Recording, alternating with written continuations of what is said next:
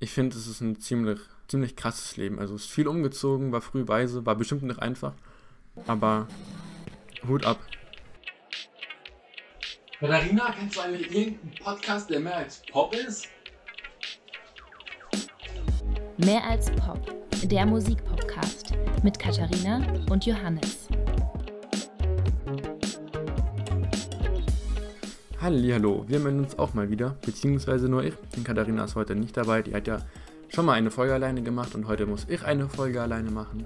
Und ich möchte noch vorab sagen, ich hoffe, dass es jedem hier in Deutschland zurzeit gut geht. Also natürlich nicht nur in Deutschland, sondern dass es jedem Menschen gerade gut geht, ähm, aufgrund der Überschwemmungen und ich hoffe, dass das niemanden von hier betrifft. Also sowas ist überhaupt nicht schön und passt einfach auf. Jedenfalls, heute möchte ich ein wenig über die großen Komponisten reden und ich habe mir so ein bisschen als Aufgabe gemacht, hier in dem Podcast eben die großen Komponisten genauer vorzustellen. Also man weiß ja, wer Bach ist, man weiß, wer Mozart ist, man weiß, wer Beethoven ist, dann wissen vielleicht noch Menschen, wer, wer Strauss ist. Ähm, aber ich mag mal stark behaupten, da klar, da kommt dann noch Tchaikovsky und so Zeug mit rein. Ähm, aber ich sag mal, man kennt die Namen und das war's irgendwie. Und ich möchte halt so ein bisschen mehr über die Komponisten reden, ein bisschen mehr erzählen und würde deswegen ganz gerne in chronologischer Reihenfolge über die großen Komponisten der Menschheit reden und fange heute an mit Bach, weil meiner Meinung nach war er einer der ersten großen Komponisten. Also ich meine, jeder kennt Bach, also und ich glaube, er war damit der erste. Und ganz kurz zu meinen Pünktchen, über die ich heute reden möchte. Ich möchte einmal ganz kurz klären, wer war denn Bach, beziehungsweise wer ist Bach, falls es jemand nicht wissen sollte.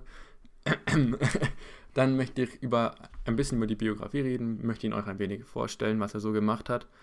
Ähm, ich hoffe, ich baller dann nicht zu so viel Zahlen rein. Ich habe versucht, so ein paar Eckdaten reinzumachen, dass man weiß, wo man sich gerade in der Menschheit, in der menschlichen Geschichte befindet. Ähm, und zum Schluss möchte ich noch über ein paar Werke, über die, über sehr berühmte Werke von Bachs reden. Man kann leider nicht über alle berühmten Werke reden, weil das würde, glaube ich, so ein bisschen den Rahmen sprengen. Also der hat ja ein bisschen mehr als zwei Stücke geschrieben. Also, wer war Johann Sebastian Bach? Johann Sebastian Bach war ein deutscher Komponist, ein Kantor, Hofkonzertmeister, Violinist sowie Orgel- und Cembalo-Virtuose des Barocks aus Thüringen. Geboren wurde er in Eisenach am 21. März 1685. Das ist ganz lustig. Ähm, ich weiß nicht, ob ihr schon mal mit dem Zug an der an der Station an Eisenach vorbeigefahren seid. Aber das ist ein ganz kleiner Bahnhof, wo dann dieses blau-weiße Schild da steht von der Deutschen Bahn. Und das Schild ist super lang und ich habe das von weit weg gesehen und war so, warum ist das Schild so lang? Da sollte doch nur Eisenach stehen und habe so ein bisschen Panik bekommen. Und auf dem Schild steht ungelogen Eisenach in Klammer Geburtsort von Johann Sebastian Bach. Das fand ich, fand ich ein wenig lustig. Also kommen wir zur Biografie. Ähm, er ist eben am 21. März 1685 in Eisenach geboren und seine Eltern starben sehr früh. Er war sehr früh äh, vollweise. Seine Mutter starb schon im Jahre, im Jahre 1684 und der Vater 85. Da war Bach neun bzw. zehn Jahre und ist, glaube ich, ziemlich heftig, so früh schon vollweise zu sein. Und daraufhin zog er nach Ohrdorf zu seinem ältesten Bruder und der Bruder war damals schon Organist, was wahrscheinlich einen sehr großen Einfluss auf die komplette Karriere von Bach genommen hat. Man weiß ja, dass Bach der Organist war, der Orgelvirtuose. Mit 15 Jahren war er dann Chorschüler in Lüneburg an der St. Michaelis und sein Bruder hat ihm da schon so ein wenig beigebracht, ähm, Klavier zu spielen, als er eben zu ihm gezogen ist mit 10 Jahren. Und die hauptmusikalische Ausbildung stand in, fand in Lüneburg statt. Da hat er einen sehr großen Schritt gemacht. Da ist sehr viel entstanden, weil davor Klar hatte er ja auch schon zu Hause in Eisenach Musikunterricht, aber nicht so intensiv wie dann in Lüneburg bei der Kirche St. Michaelis. Er wurde dann später auch Organist an St. Michaelis und nur vier Jahre war er dort angestellt und wurde dann später von dem Herzog aus Weimar angestellt. Und hier war dann so Kern seines Schaffens, vor allem in der Orgelmusik, entstand eben sehr viel wichtige Literatur.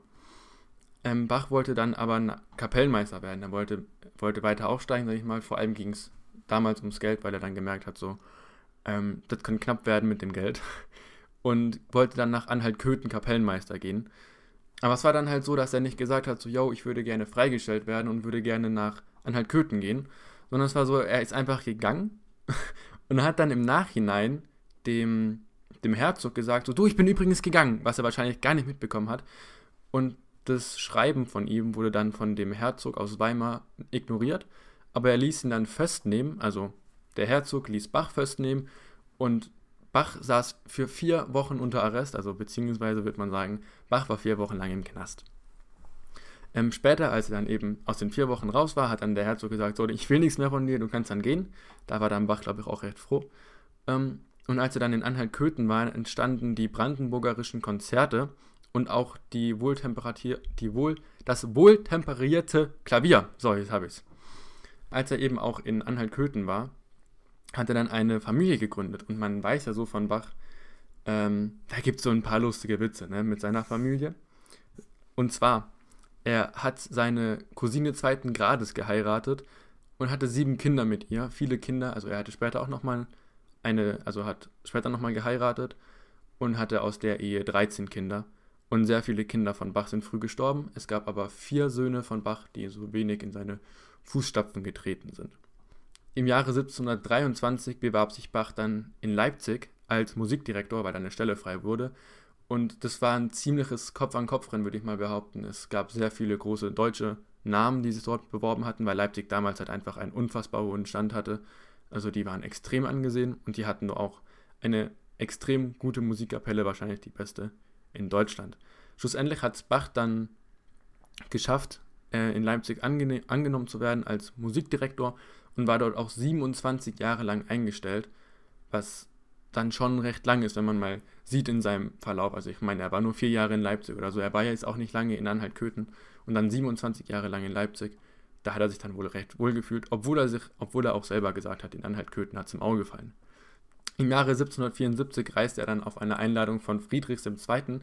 Ähm, nach Potsdam und Berlin und hat da noch ein bisschen, ein bisschen rumgeguckt, war sein war so Ende seines Lebens, also er hatte ein recht ruhiges Leben, bis natürlich auf die vier Wochen Arrest. Ähm, und das letzte, sein letztes Lebensjahr war eben geprägt von extremen hm, gesundheitlichen Krisen. Ähm, und er starb dann auch am 28. Juli 1750. Ein kleiner Fun fact, als er in Weimar war, hatte er auch Schüler. Und die Schüler fanden es immer nicht immer ganz so cool, weil er stand halt irgendwie so für die, für die alte Musik, sage ich mal. Und da haben sich dann vier Jungs so gedacht, so, komm, wir lauern dem auf und wenn der abends da rauskommt, dann hauen wir dem einem mit dem Knüppel rüber. Und das hatten die auch wirklich gemacht, also das ist übermittelt, dass da Jungs waren, die mit dem Knüppel einen rüberhauen wollten. Und aber weil er, weil er Kantor war, war es halt so, dass seine, dass seine Tracht, seine Uniform einen Degen dabei hatte. Und es kam nicht zu einem Kampf, aber er kam raus, hat den Degen gezückt und dann sind die wieder abgehauen. Fand ich, fand ich ziemlich, fand ich ziemlich witzig. Ähm, jetzt zum Schluss möchte ich euch noch ein paar berühmte Werke Bachs vorstellen. In der letzten Mehr als Pop-Folge haben wir ja schon über die Toccata, in, die Toccata und Fuge in D-Moll gesprochen. Habe gerade eben auch schon erwähnt, die Brande, Brande, brandenburgerische Konzerte sind sehr bekannt, genauso wie das wohltemperierte Klavier. Er schrieb sehr viel Kirchenmusik, zum Beispiel auch Ave Maria ist, glaube ich, also ich würde sagen, ist wahrscheinlich das bekannteste Stück von ihm. Da lehne ich mir jetzt vielleicht beide aus dem Fenster. Aber auch die R aus der Suite Nummer 3 ist extrem bekannt. In D-Dur geschrieben und die vier Orchester-Suiten kennt man auch. Genauso wie die Harm-Mull-Messe. Die ganzen Stücke, die ich jetzt gerade eben so ein bisschen euch an den Kopf geschmissen habe, die findet ihr auf unserer Spotify-Playlist. Einfach mal abchecken. Wenn ihr, nicht wisst, wenn ihr nicht wisst, wo ihr die findet, über Instagram, da ist ein super Link in unserer Bio, wo ihr alles findet wo überall unsere Podcasts sind, auf Spotify, auf Apple, auf Amazon, überall, wo es Podcasts gibt. ich sage den Satz sehr gerne. Ähm, und da findet ihr eben auch unsere ganzen Playlists, auch zu der letzten Mehr als Pop-Folge, die Klassiker der Klassik. Und jetzt eben auch über die neuen Werke Bachs. Ich bedanke mich fürs Zuhören. Ich hoffe, ihr konntet so ein wenig was, so ein wenig Einblicke von Bach erhaschen. Ich finde, es ist ein ziemlich ziemlich krasses Leben. Also ist viel umgezogen, war früh weise, war bestimmt nicht einfach, aber Hut ab. Das war Mehr als Pop, der Musikpodcast mit Katharina und Johannes.